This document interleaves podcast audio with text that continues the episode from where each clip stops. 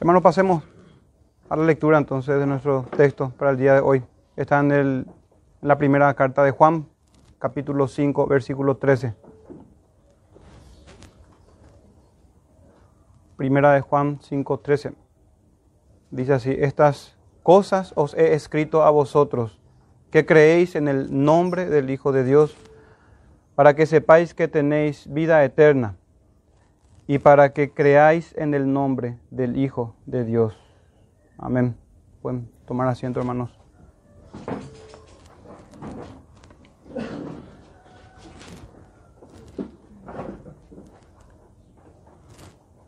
Justamente, hermanos, este himno que acabamos de entonar, el himno número 146, Santa Biblia para mí. Vamos a estar meditando, hermanos, hoy sobre la Sagrada Escritura que es de esta manera que el apóstol se dirige a los creyentes, estas cosas os he escrito a vosotros que creéis en el nombre del Hijo de Dios.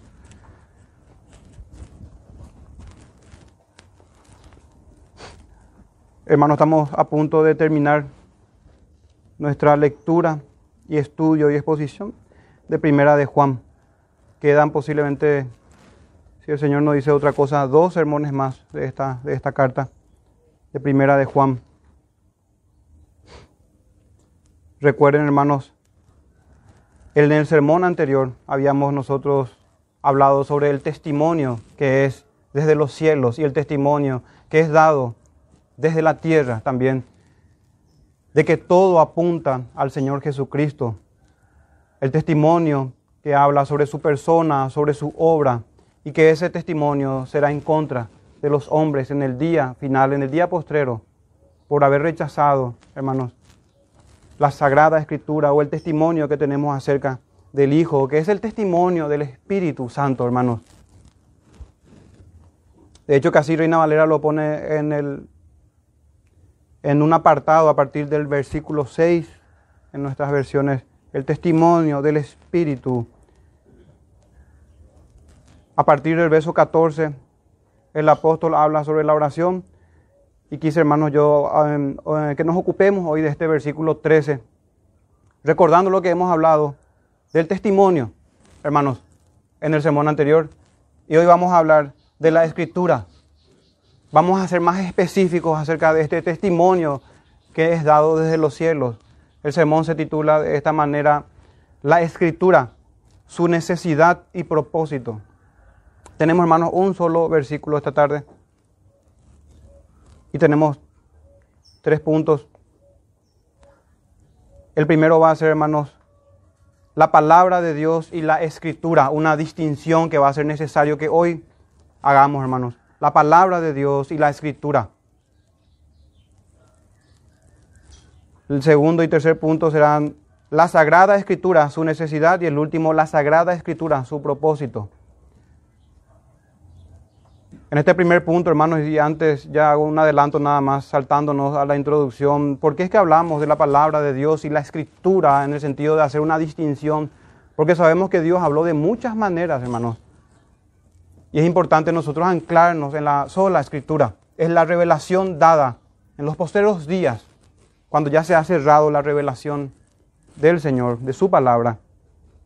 Entonces, hermanos, les recuerdo nuestro título de hoy y hagamos Notemos esto, hermanos, la escritura, su necesidad y su propósito. A partir del segundo y tercer punto de nuestro sermón, hermanos, vamos a estar hablando de esto, de la necesidad de las escrituras y del propósito. ¿Qué es lo que el Señor, por qué es que determinó concedernos su palabra de manera escrita? ¿Cuál es el propósito o el fin? ¿Qué es lo que tenemos en el texto hoy?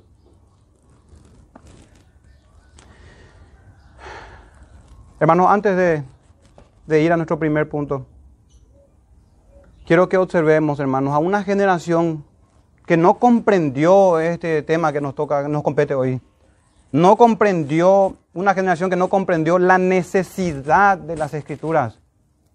Como de hecho que muchos hoy desprecian a las escrituras y como nosotros también antes, hermanos, pensábamos que no era necesario, que era un libro más, nada más. Que era un libro nada más, perdón. Miremos, hermanos, el fin de una generación que despreció el testimonio, a saber, la ley, la escritura. ¿Cómo terminaron ellos? Y son algunos versículos, hermanos, que he seleccionado del libro de Jeremías, a saber, lamentaciones, del libro Lamentaciones del profeta Jeremías. Y les cito, hermanos, los versos y leo luego de corrido. Los textos que vamos a leer brevemente son Lamentaciones 2, verso 2, 17 y 21. Esos tres versículos del capítulo 2 de Lamentaciones. Lamentaciones 2, versos 2, 17, 21. Y luego nos saltamos al capítulo 3 de Lamentaciones, versos 42 y 43. Y quiero, hermanos, que presten atención y vean cuál es el fin de aquellos, de esta generación en particular, que ha despreciado la escritura, la palabra del Señor que ha sido dada a ellos. Lamentaciones 2.2 dice así, destruyó el Señor, y esta palabra, hermanos, y no perdonó. Qué distinto es, hermanos, al texto que acabamos de leer el apóstol, que él ha escrito para que tengamos, para que sepamos que tenemos vida eterna y para que creamos en el nombre del Hijo de Dios.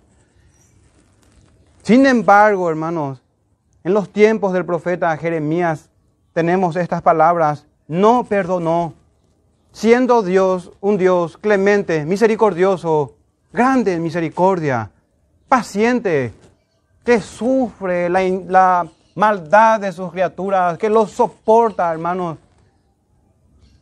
Llegó un tiempo en donde con justificada lamentación el profeta Jeremías escribió esto, destruyó el Señor y no perdonó. Destruyó en su furor todas las tiendas de Jacob, dice.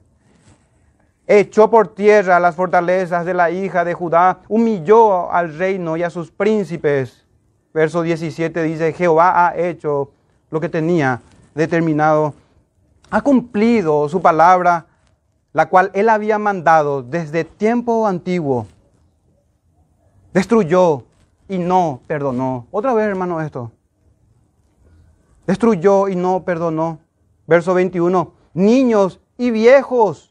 Miren este relato, hermanos, de Jeremías. Yacían por tierra en las calles mis vírgenes y mis jóvenes cayeron a espada.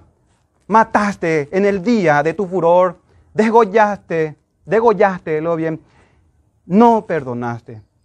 Hermanos, esta palabra recurrente que tenemos allí, no perdonó Jehová. El Señor no perdonó a esa generación. Y se menciona, si se estuvieron atentos hermanos, esta palabra furor. No solamente hace mención de la ira del Señor, sino de su furor, que tiene que ver, hermanos, con un ánimo violento, fruto de un enojo. Es como la ira de Dios manifestada en furia. No es solamente la ira de, Dios, del Señor, su ira santa, es su ira furiosa, hermanos. En su furor determinó, cumplió lo que ha determinado y se repite en estos tres versos, no perdonó, no perdonó, no perdonó, hermanos.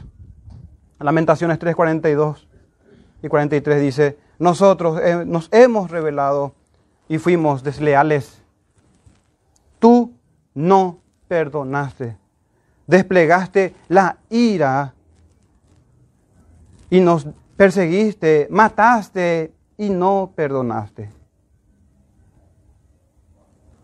Es importante recordar, hermanos, que el Señor siempre tuvo un remanente. Y desde este juicio levantó un pueblo santo, celoso de buenas obras. Y fue grande en perdonar también, al mismo tiempo. Pero aquí está, hermanos, una generación que desechó la ley, desechó el testimonio de Jehová y bueno, hermanos, hemos observado a esta generación que no comprendió lo necesario del testimonio. Observemos ahora cuál fue el trato que le dieron a la escritura. Entonces, si este fue el fin, hermanos, observemos cuál fue el trato que dieron a su palabra. Jeremías también nos narra eso. En el libro de Jeremías, capítulo 8, versos 8 al 9, dice, ¿cómo dices nosotros somos sabios y la ley de Jehová está con nosotros? Miren cómo el Señor los amonesta, hermanos, los reprende. ¿Cómo dices? Nosotros somos sabios y la ley de Jehová está con nosotros. Ciertamente la ha cambiado en mentira la pluma mentirosa de los escribas. Los sabios se avergonzarán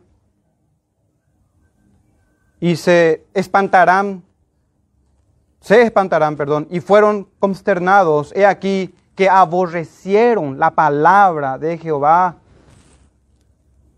Hermanos, este fue el trato que ellos dieron a la revelación que el Señor les había dado por sus profetas en aquel tiempo. Ellos decían y se jactaban en el verso 8 de Jeremías 8 que leímos, la ley de Jehová está con nosotros, somos sabios, decían. Y el Señor los acusa diciendo que la pluma mentirosa de los escribas han cambiado su palabra. Y a renglón seguido en el verso siguiente dice, aborrecieron la palabra del Señor.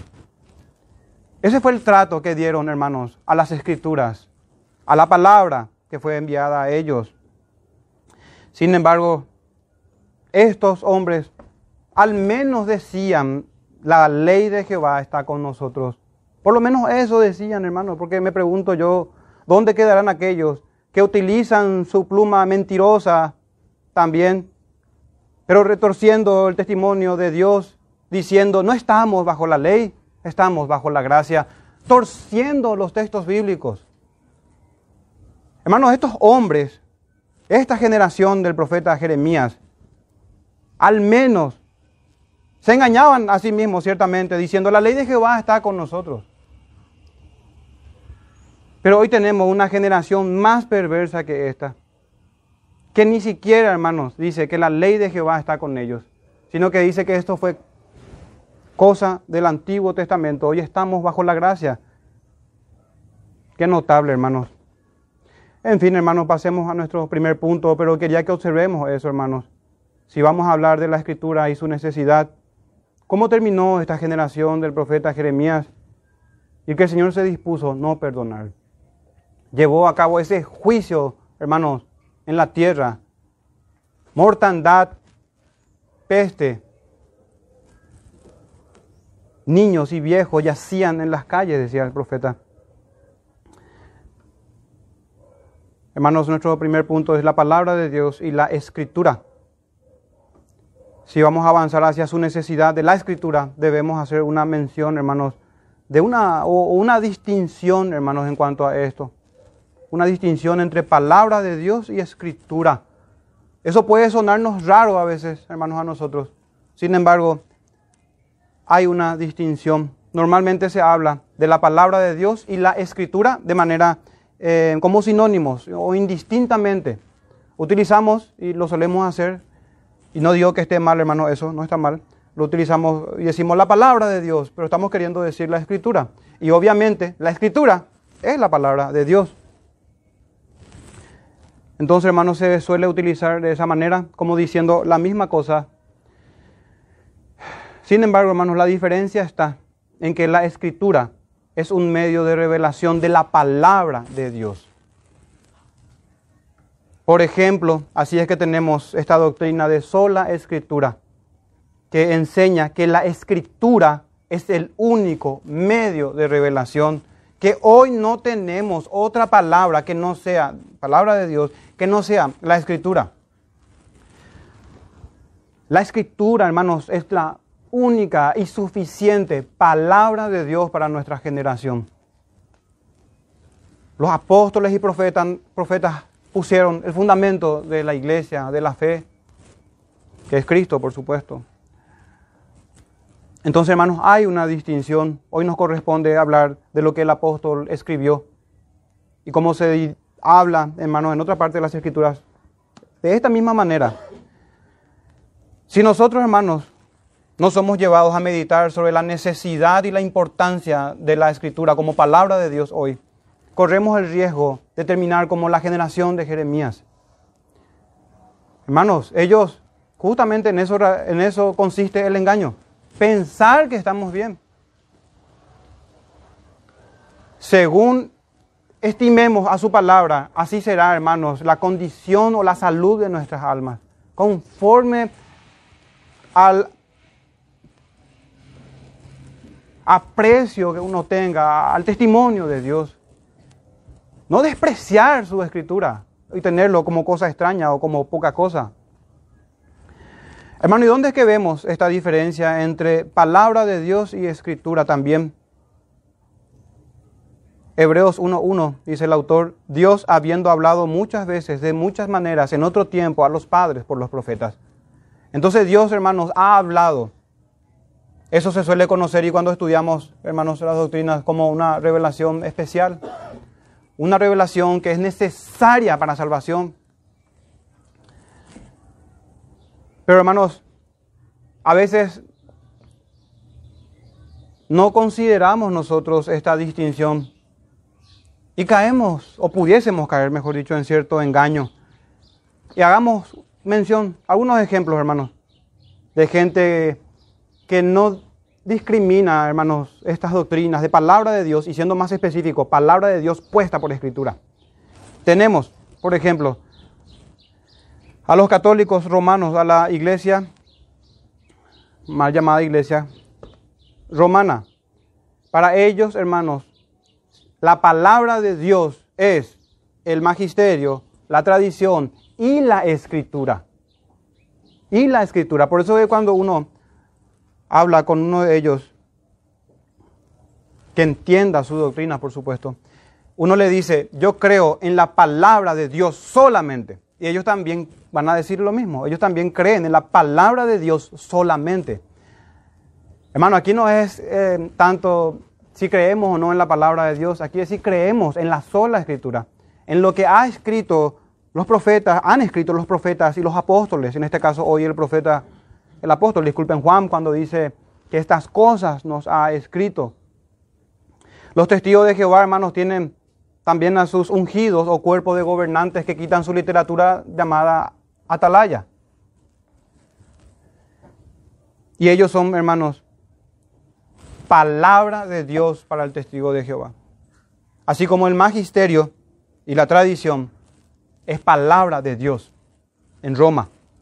Los mormones con su profeta Joseph Smith y su libro del mormón. Y el pentecostalismo con sus sueños y visiones y millones de profetas falsos. O sea que el evangelicalismo hoy, que es de tendencia mayoritaria, una corriente pentecostal de manera mayoritaria, hermanos, no está mejor que las sectas. Porque han fracasado en este punto en distinguir, hermanos, la escritura como revelación suficiente para nuestros tiempos. Hoy la palabra de Dios solamente es la escritura. Pasemos a nuestro segundo punto, hermanos. La sagrada escritura, su necesidad. El texto dice, estas cosas os he escrito estas cosas, hermanos, dice el texto. Es importante nosotros preguntarnos aquí, hermanos, ¿cuáles cosas? ¿O qué cosas? ¿A qué se refiere el apóstol Juan? ¿Será que solo cuando habla el Señor Jesús es palabra de Dios, como algunas Biblias tienen en, resaltadas las letras en rojo? ¿Será que solamente en el Antiguo Testamento, cuando dice así, dice Jehová, ¿será que ahí es palabra del Señor? Solamente. Nosotros, hermanos, creemos en toda la escritura. Solo ella y únicamente ella es palabra infalible de Dios, autoritativa para todos los credos y confesiones y para toda autoridad que se levanta en una iglesia local. La autoridad final es y única y suficiente es la escritura. Nadie tiene autoridad para imponer doctrinas. Pero no solamente, hermanos, es que somos solo la escritura, también somos o creemos en toda la escritura. De las palabras que Dios quiso dejarnos como escritura, ninguna fue escrita de más y ninguna fue omitida o dejada fuera de la Santa Biblia, hermanos. De la Santa Escritura. Porque muchas veces esta es parte de la contienda que la iglesia tiene con el mundo. Que estos son libros de hombres solamente, dicen ellos. Pablo diciendo a Timoteo, conocen, hermanos, el texto, que desde la niñez has sabido las sagradas escrituras. Vean, hermanos, esa distinción que ya en los tiempos bíblicos se hacía, cuando se, cuando se habla de la escritura que no puede ser quebrantada, porque ciertamente nuestro rey de reyes traía palabra de Dios y no creían a su testimonio y el Señor decía, vayan a las escrituras. Cuando el Señor, hermanos, nos da su palabra escrita, sella el testimonio y no debe ser,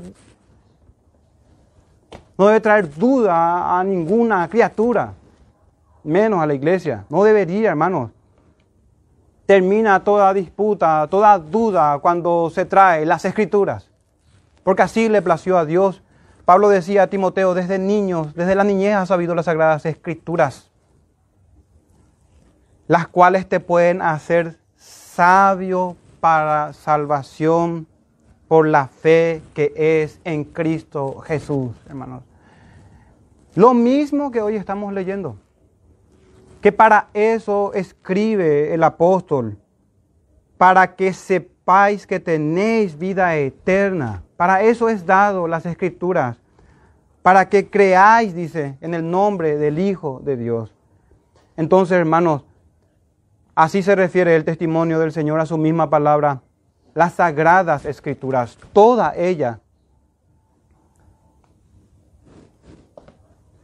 Pero hermano, como le mencioné, un argumento que se suele levantar es que es escrito de hombres solamente.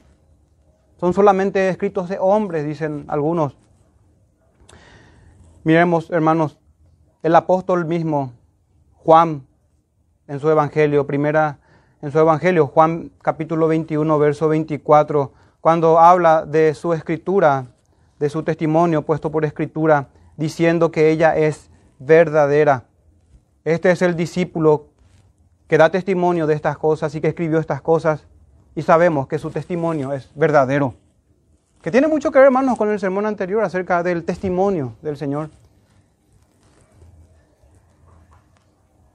Este lenguaje, esta expresión del apóstol no es como hoy lo utilizamos, hermanos, que pudiésemos entre nosotros hablar palabras verdaderas, palabras de verdad. Tiene que ver, hermanos, con un testimonio del Señor, palabra verdadera, su testimonio es verdadero. La suma de tu palabra es verdad, dice el salmista en Salmo 119, verso 160. Y Jesucristo cuando oró por nosotros, hermanos, dijo, santifícalos en tu verdad, tu palabra es verdad. Y también, también Santiago habla de que fuimos, nos hizo nacer, dice el Señor, por la palabra de verdad. Esta es la palabra verdadera, el testimonio apostólico y profético del Antiguo y del Nuevo Testamento. Y sabemos, hermanos, un texto que solemos mencionar cuando Pablo, en cierta manera, elogia a los tesalonicenses. En primera de Tesalonicenses 2.13 dice, nosotros sin cesar damos gracias a Dios de que cuando recibisteis la palabra de Dios que oísteis de nosotros, fíjense hermano ahí como el apóstol no está hablando de su escritura en ese momento, sino de su palabra. La palabra de Dios que oísteis de nosotros, la recibisteis no como palabra de hombres, sino según es en verdad la palabra de Dios, la cual actúa en vosotros los creyentes. Esta es, hermano, la locura de la predicación que el Señor ha determinado salvar hablando a los hombres. Desde el principio, llamando a los hombres, hermanos, a comparecer delante de Él, antes de comparecer delante del gran juicio. Es así que los hombres se salvan. Y el Señor dio testimonio de la palabra de estos hombres con señales, prodigios y muchos milagros, hermanos. Quedando entonces confirmada la escritura, la palabra de Dios puesta por escritura para generaciones y generaciones hasta el fin. Y es interesante, hermanos, no solamente dos o tres testigos, tenemos más testigos de esto que estamos hablando. El apóstol Pedro hablando de la palabra apostólica, refiriéndose al apóstol Pablo, dice sobre sus escritos,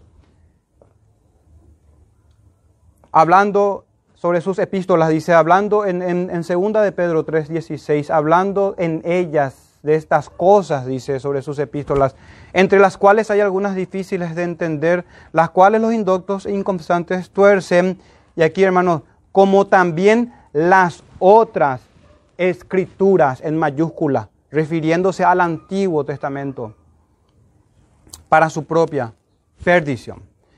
Entonces tenemos hermanos de esto se nos ha escrito, y el apóstol aquí nos escribe, para ser salvos, para que tengamos vida eterna, para que sepamos, tengamos confianza, hermanos, de que tenemos vida eterna. No es presunción, no es presumir, hermanos. Confirmar uno, cada uno de nosotros, yo, y decir yo tengo vida eterna.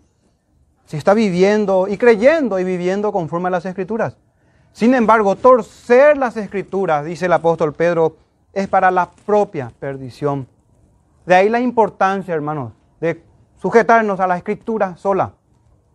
No basta en, este, en estos tiempos de gran engaño decir la palabra de Dios solamente, no. Tenemos que ser más específicos y más precisos y decir la escritura. Porque cada quien se levanta diciendo, Dios me ha dicho. Todos creen, hermanos, en la palabra de Dios, pero no todos creen en la escritura solamente. Así el apóstol Pedro, hermanos, así, así hacía de, los, de las epístolas paulinas, de las epístolas del apóstol Pablo, igual que las escrituras de los profetas del Antiguo Testamento. Y Pablo decía a los tesalonicenses que lo que ellos hablaron era la palabra de Dios, hermanos la palabra de Dios. Y esto es entonces extensivo al Antiguo y al Nuevo Testamento. Cuando hoy en este verso 13 vemos estas cosas os he escrito, hermanos, el mismo tratamiento hay que darle a toda la escritura. A toda la escritura. Para salvación o para perdición. Para obedecer o para desobedecer. Para creerla, estimándola, o proceder en incredulidad no concediéndole la importancia, concediéndole la importancia, hermanos, al testimonio del Señor en su escritura. Y el mismo Abraham, padre de la fe, dice, dijo al rico en su condenación, a Moisés y a los profetas tienen. Óiganlo. A Moisés y a los profetas de hecho que los eh, disculpen, de hecho que Moisés y los profetas dieron testimonio, hermanos, de Abraham, especialmente Moisés, siendo ellos hijos de Abraham. Habiendo salido de los lomos de Abraham, dieron testimonio de Abraham, Abraham dando testimonio del Cristo. Recuerden, hermanos, todo se trata en esto que estamos hablando de salvación o de condenación, de abrazar su escritura, apreciarla, valorarla, leerla, meditarla, hermanos, recordándonos unos a otros el testimonio del Señor para ser salvos. Porque justamente es en este problema que se encontró este rico en su condenación, queriendo de que vayan a que, Lázaro vaya como un misionero a predicar a sus hermanos, para que no vengan, dice el texto, para que se arrepientan, dice, y no vengan a este lugar. ¿Qué dice, hermanos? Envía a Abraham a los conciertos o ceremonias o todo tipo de prácticas que hoy tenemos, hermanos. ¿Será que ahí es estimada, reverenciada la escritura? En ese tipo de eventos y lugares, Abraham dijo a Moisés y a los profetas, tienen. Dios ha dado, hermanos, testimonio a las criaturas en su escritura. Tenemos las escrituras, debemos oír su voz. debemos oír su voz. Hermanos, pero Si estamos hablando en este primer punto sobre la Sagrada Escritura, y aquí hemos dicho ya que el apóstol se refiere a todo lo que ha dicho antes, hermanos, cuando dice estas cosas os he escrito, es para sellar el testimonio del Señor y tiene que ver con todo lo que él dijo, pero se aplica a toda la escritura. Bien, hermanos, vimos su necesidad, pero ¿por qué, hermanos? Es que es así. ¿Por qué es que tenemos las escrituras? ¿Por qué el Señor no nos siguió hablando como ha hablado a nuestros padres en tiempos antiguos? De muchas maneras.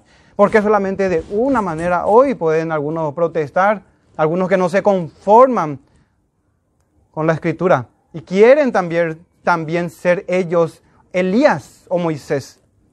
No les basta, hermanos, con recibir ojos espirituales para comprender las escrituras. Cada quien quiere tener su propia revelación. Y de hecho que hay muchos, hermanos, pero el Señor, hermanos, le ha placido ponerla por escritura. ¿Pero por qué o para qué, hermanos? Para hacer así duradera su palabra, para que su palabra permanezca hasta el fin. Por los siglos de los siglos, para preservar su testimonio, hermanos, para hacer frente a toda palabra y doctrina mentirosa. De hecho que el Señor no es que ha dado su escritura al final de los tiempos, él fue dejando su escritura, hermanos, porque los hombres pasan y el testimonio del Altísimo queda en su escritura, en la Santa Biblia. De esa manera Él preserva su verdad hasta el fin de los siglos y con ella se puede hacer frente a toda palabra y doctrina mentirosa. Y eso no solamente para nosotros, hermanos, eso fue así desde siempre. Cuando Pablo dice a los corintios en 2 de Corintios 2:17, pues no somos como muchos que medran, que quitan una ventaja o un beneficio económico, que medran falsificando la palabra de Dios. Fíjense, hermanos, eso. Recuerden esa distinción entre palabra de Dios y escritura. Toda escritura es palabra de Dios.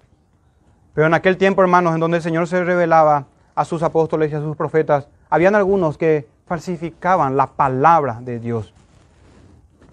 No somos como muchos, dice. Ya era un problema en aquel tiempo.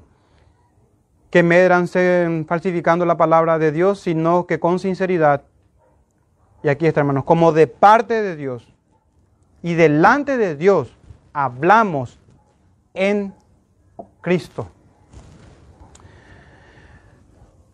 Hermanos, antes de, cerrar con esta, decía yo creo que primer, segundo punto, sobre la necesidad de la escritura, como estamos viendo ahora, hermanos, es para hacer frente al engaño, a la maldad del mundo, de la carne y de Satanás, y para que su palabra se preserve hasta el fin.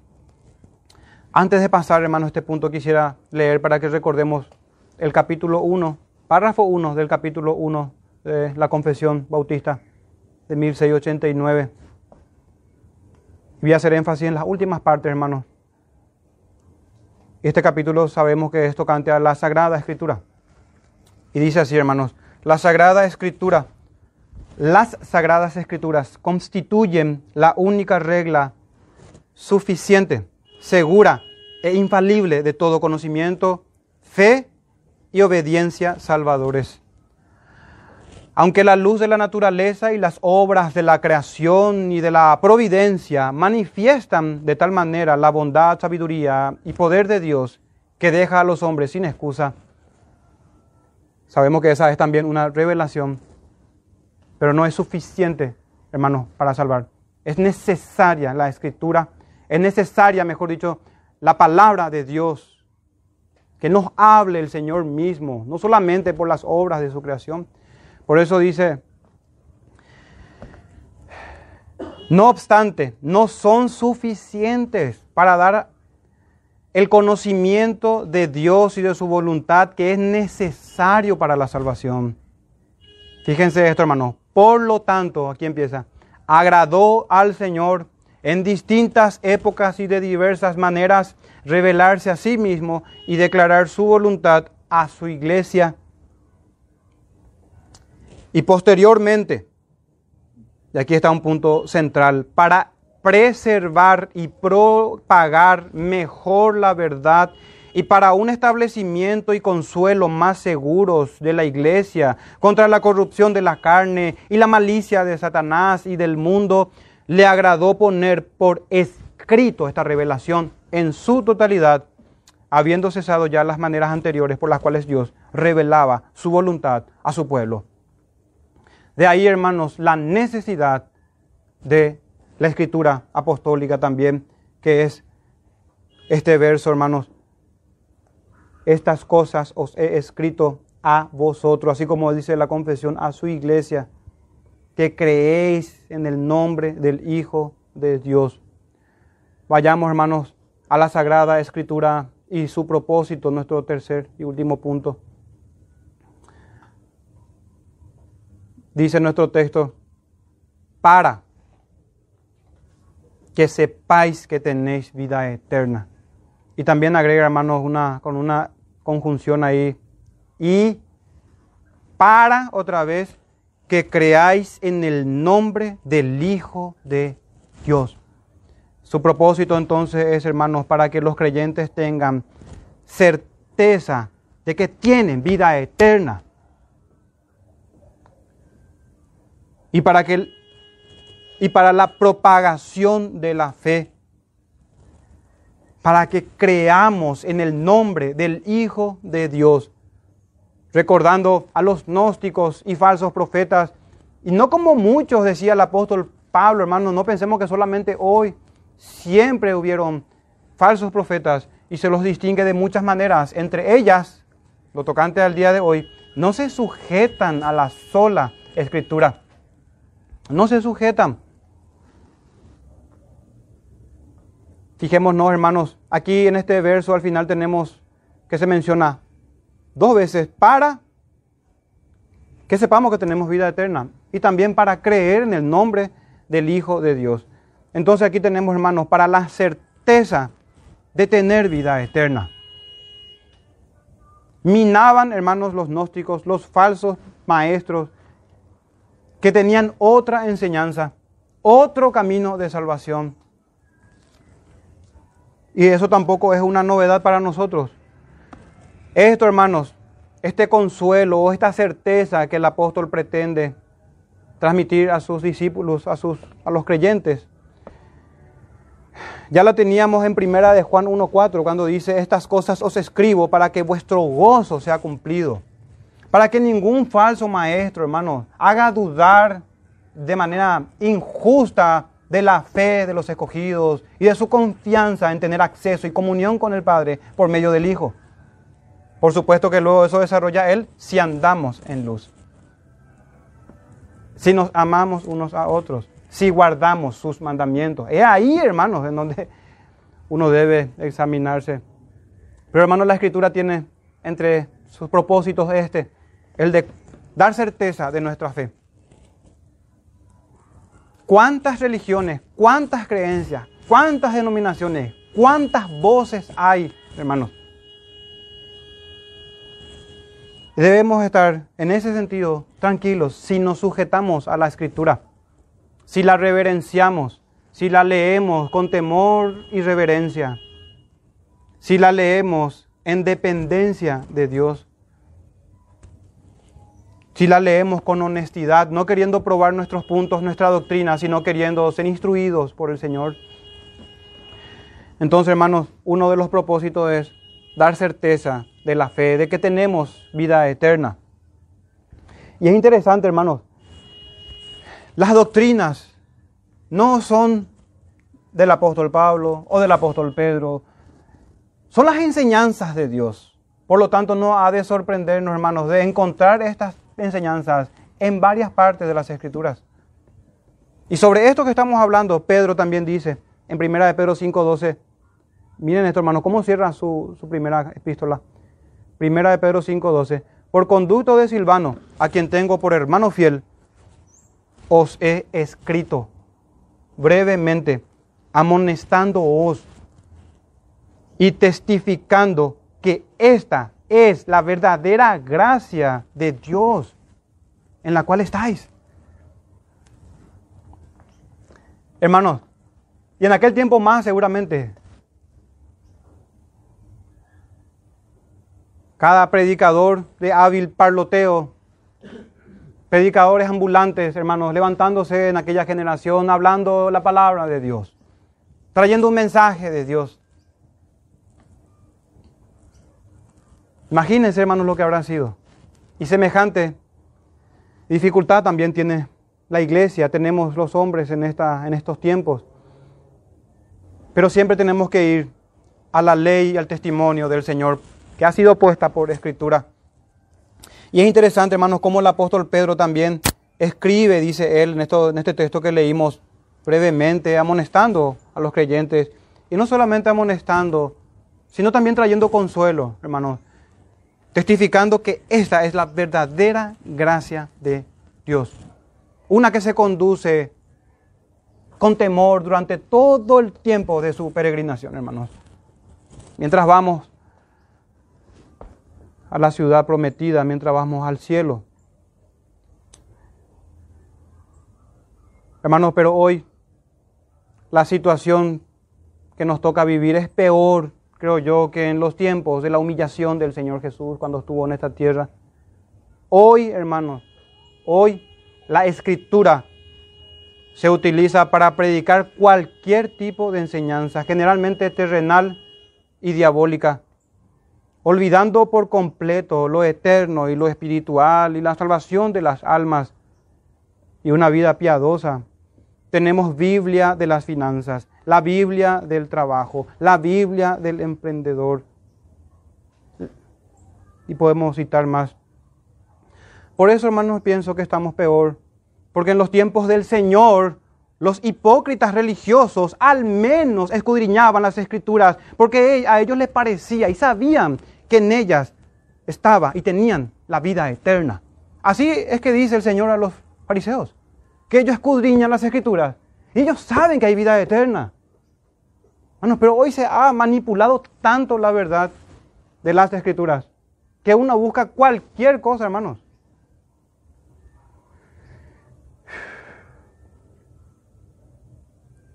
De hecho, que la teología de la prosperidad se ha infiltrado también en nuestros círculos.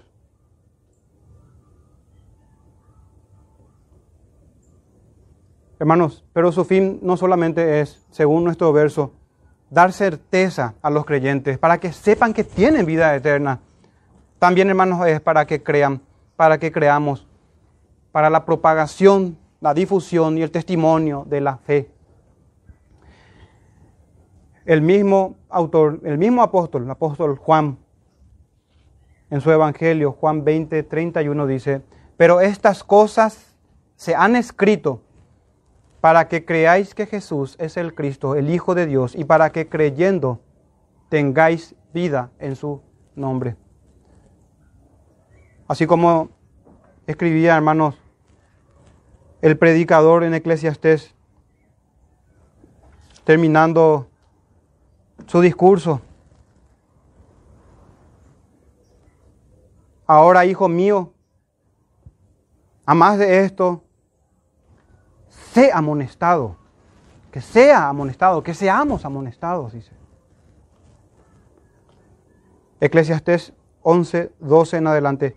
No hay fin de hacer muchos libros y mucho estudio es fatiga de la carne. El fin de todo discurso oído es este, teme a Dios y guarda sus mandamientos, porque esto es el todo del hombre porque Dios traerá toda obra a juicio juntamente con toda cosa encubierta, sea buena o sea mala. Podemos tener, hermanos, diferentes posturas incluso entre nosotros e interpretar algunos textos de manera distinta, pero no podemos errar, hermanos, en esto, en el Hijo de Dios, en la estima a su sagrada escritura, en todo lo tocante a la salvación y a las buenas obras que son de esta salvación.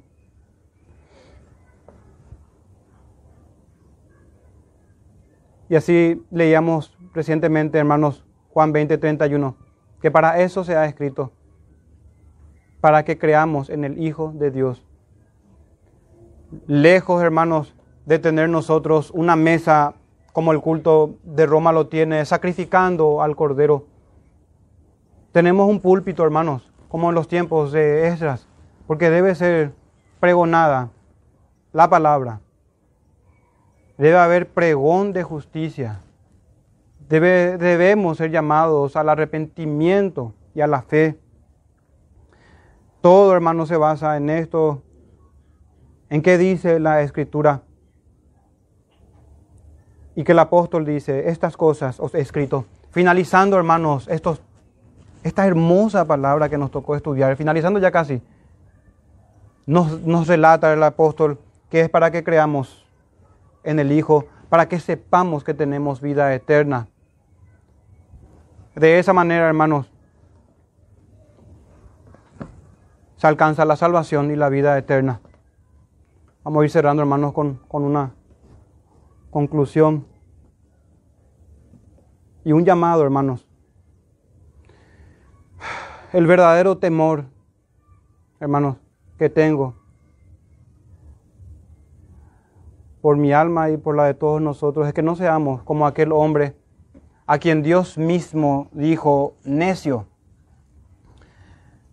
Esta noche vienen a pedirte tu alma y los que has, lo que has provisto, ¿de quién será? Hermanos, estas son es, es la palabra del Señor. Son palabras verdaderas y nos muestran, hermanos, el trato que el Señor da a los hombres. No preocupándonos, hermanos, nosotros de hacer bienes y tesoros en esta tierra, sino más bien, hermanos, atesorar para la vida eterna. ¿Acaso, hermanos, no fue al pueblo de Dios a quien fue dicho estas palabras? El buey conoce a su dueño y el asno el pesebre de su Señor. Israel no tiene entendimiento, mi pueblo no tiene conocimiento. Isaías 1.3. ¿Y cómo puede ser? Uno se pregunta. Si el Señor se revelaba a ellos tan claramente, ¿y acaso hermanos no se revela a la iglesia en su palabra claramente también? Isaías 5:13, mi pueblo fue llevado cautivo porque no tuvo conocimiento. Oseas 4:6, mi pueblo fue destruido porque le faltó conocimiento. Por cuanto desechaste el conocimiento, yo te desecharé del sacerdocio. Y porque olvidaste la ley de tu Dios, también yo me olvidaré de tus hijos. Hermanos, que en esta tarde estimemos su escritura.